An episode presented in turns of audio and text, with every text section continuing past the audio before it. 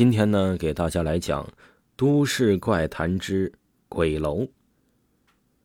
本故事纯属虚构。张山是《市报奇闻异事》栏目的记者，专门搜罗奇事怪事。这一天呢，他浏览本地新闻网，看到一则信息，说市郊一处烂尾楼被称为“鬼楼”，半夜有鬼出没。他因此来了兴致，决定去看看。白天。张山围着烂尾楼转了一圈，这儿空荡荡的，荒草疯长，阴森森的，很吓人。走着走着，他迎头碰到了一个衣着光鲜、戴着墨镜的男子。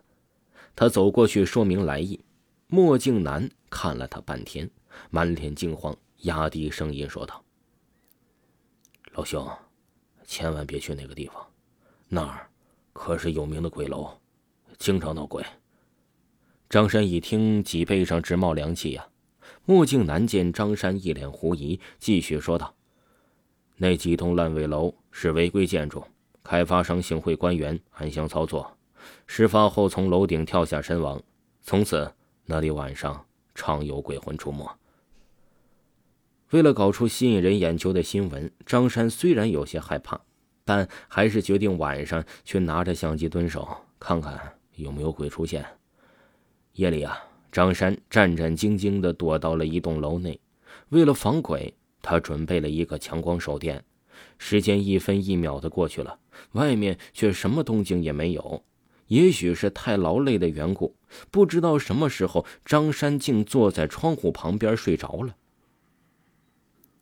窗户上有节奏的敲打声惊醒了张山，他心中一紧，猛然睁开眼睛。一阵隐隐约约的啼哭声从窗外传来，难道是墨镜男口中所说的开发商的冤魂？张山的心砰砰的跳个不停，好像要冲出嗓子眼儿似的。他哆哆嗦嗦的去摸强光手电，摸了半天，竟然没有找到手电。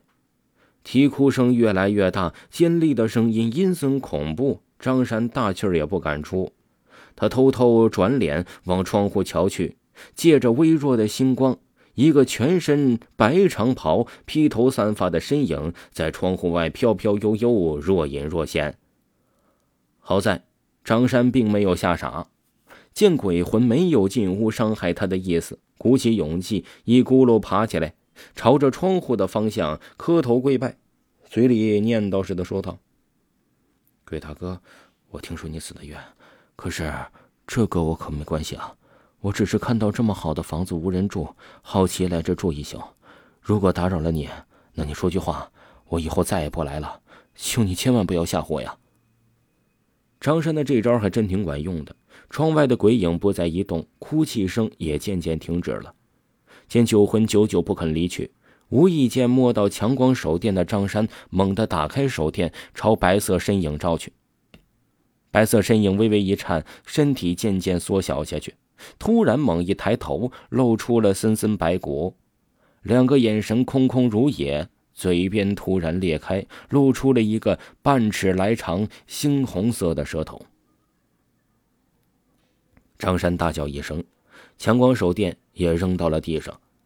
借着手电的余光，他清楚的看到鬼魂的尸体萎缩成了一团，顶着个大脑袋慢慢飞走了。天空中传来凄厉的声音。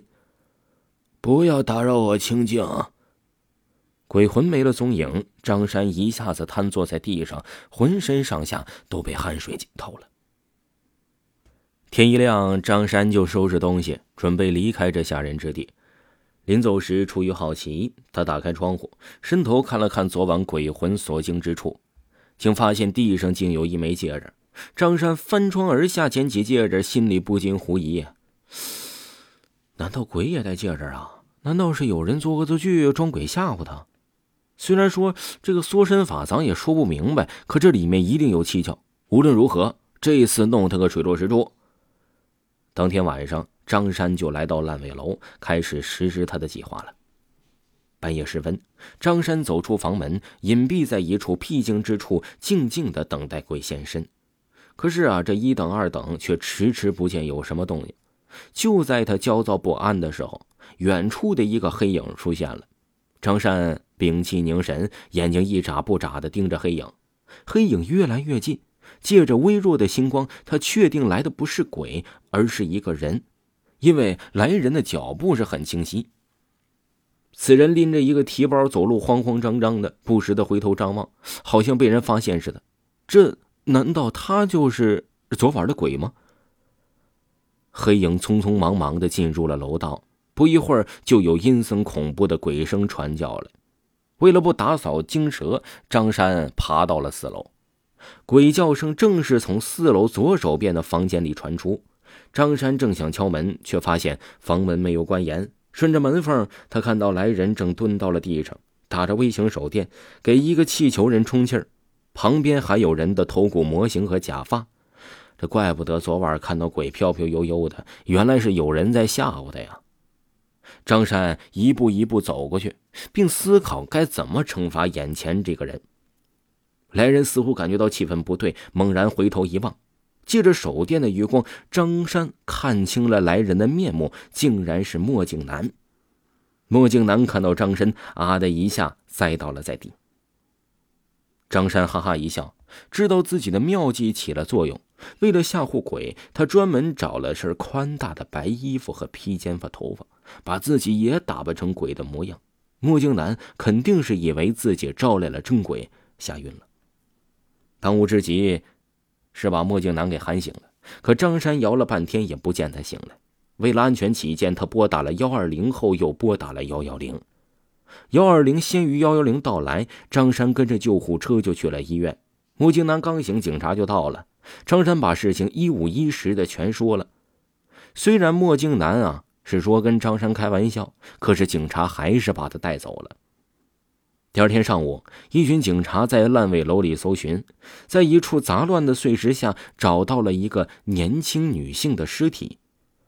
后来啊，张山听说墨镜男是本市城建局局长的堂弟，局长因为找了小三儿却被小三儿勒索，他怕事情传出去影响仕途，便杀了小三儿，让堂弟把他埋在烂尾楼里。为了营造有鬼的假象，墨镜男便装鬼吓唬张山。没想到被张山给识破了。听众朋友，本集播讲完毕，感谢您的收听。如果各位听友还没有听够维华的这部专辑，可以去听一听维华讲民间鬼故事的这部专辑，也是非常的好听，也是咱们民间鬼故事的二点零版本。喜欢的朋友一定不要错过。咱们下期再见。